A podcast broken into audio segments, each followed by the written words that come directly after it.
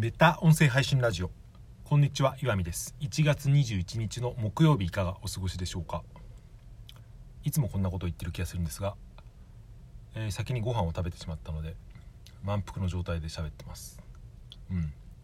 満腹放送は良くないなって思ってるんですけどまあ食欲には抗えないということで寒いとお腹減りますよね、はい、でもこれは逆から見てみると、うん、満ち足りた気分で喋った方がゆったりと喋ることができるっていうことなのかなとも思っています、うん。僕という人間の生命体のですねエネルギーの大半を今消化に費やされている状態で人は何を喋れるかというそういうトライアルということで何を言ってるのか分かりませんが始めてみたいと思います、えー今日はですね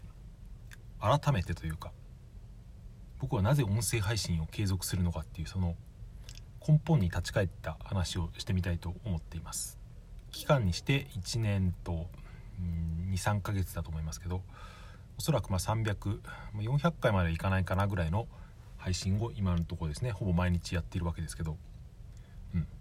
なぜやるのかってことですね。最近はあんまり考えることもなくなりましたけど始めた当初はですね、うん、こんなことをして何の意味があるのかなとか思ったりすることもよくありました。何かしらを継続する継続をしていると誰しもこういうですね何のためにっていうのは考えるのかなと思ってですねだからっていうわけではないですが今僕が思っていることをお話ししてみたいと思います。これは大きく分けるとですね、まあ音声配信を継続する理由っていうことですけど2つあるなと僕の中では思っていまして何かというと喋ることで思考が深まるっていうこと。もう一つは喋ったことが実現するっていうですね要するに現在と未来みたいなことだと思ってるんですが一つ目の喋ることで思考が深まるっていうのはですねやり始めてから気づいたというか日々実感していることなんですけど喋り自体はそれほどうまくならないんですけどそれを喋ってる僕のですね思考というかまあ脳みそなのか心なのか分かりませんけどそれはですね明らかに、うん、違いを見せていて、まあ、それは他の人に気づかれないかもしれませんけど、それは大した問題ではないと、うん。僕は普通に日々生きている中でですね起こっていることをより言語化できるようになったっていうのは、うん、これは普通に一人の人間として生きる中で大きな意味があるなと思ってるんですけど、うん、あんまり真面目な話をしてもあれですけどこんなこと言うと異論というか反対されるかもしれませんが僕はもう極端に言うとですね、うん、言葉にしないと人は考えていないのと同じなんじゃないかっていうことを最近はよく思っています。もちろん人は誰に伝えなくても考えているとは言えるわけですけど不特定多数でも大して誰も聞いていなくてもですね誰かに向かってこうやって日々思いを考えていることをしゃべるってことを続けていくと、うん、今までが本当に全く自分は考えていなかったんだなって思えるぐらいですね。思考の質が変わってくるんですよね、うん。まあこれはこれ以上せ言葉で説明するのはちょっと難しいですけどアウトプットすることがインプットの質を高めるとか、うん教えることは裁量の勉強とか、まあ、そういうことにつながっているですね。延長線のことなんだと思うんですけど。まあとにかくというか喋っていると思考が深まるっていう。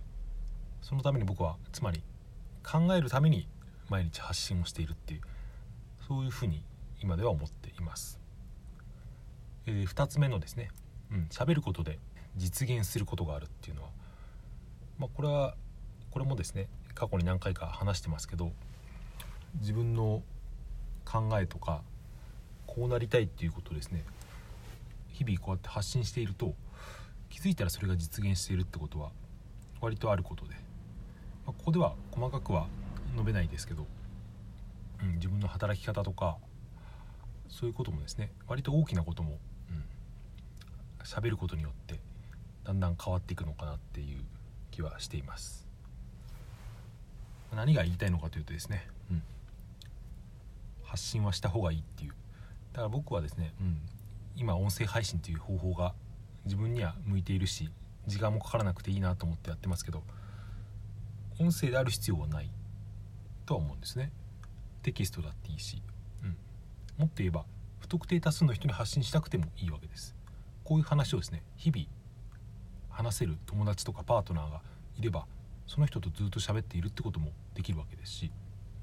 まあ、僕も家族と話をしたりとかですね友達と話をしたりすることはありますけど、まあ、不特定多数に話しかけることの一つのメリットは何かなと考えると、うん、本当に気兼ねなく喋れるっていうことですよね。うん、再生数とかそういうのを気にすると気兼ねなくというわけにはいかないかもしれませんけど一回そこを吹っ切ってしまえばですね、うん、これほど何て言うかいい喋り相手はいないなって僕は思うんですよね、何を言っても聞いてくれるって、うん、本当に聞いてくれるのか分かんないですけど僕の想像の中でですね、えー、想像上のリスナーは僕の言うことに何でも耳を傾けてくれて、うん、まあ批判も肯定もしないみたいなですね。割と中立的なリスナーを僕はいつもイメージしてるんですけど、まあ、話は変わりますけどこの想像上のリスナーを育てるっていうことが発信を続ける上でのまず一つの突破点というか、うん、一段階なのかなと思ったりしましたがやっぱりですね人はお腹が減っているとお腹がいっぱいだとですねうまく口が回らないしなんか粘りがなくなってくるなって今喋りながら思いました。まあなんとかやりきったということで今日の話はこれで終わりにしたいと思います。最後までお聴きいただいてありがとうございました。それでは今日も良い一日をお過ごしください。さようなら。また明日。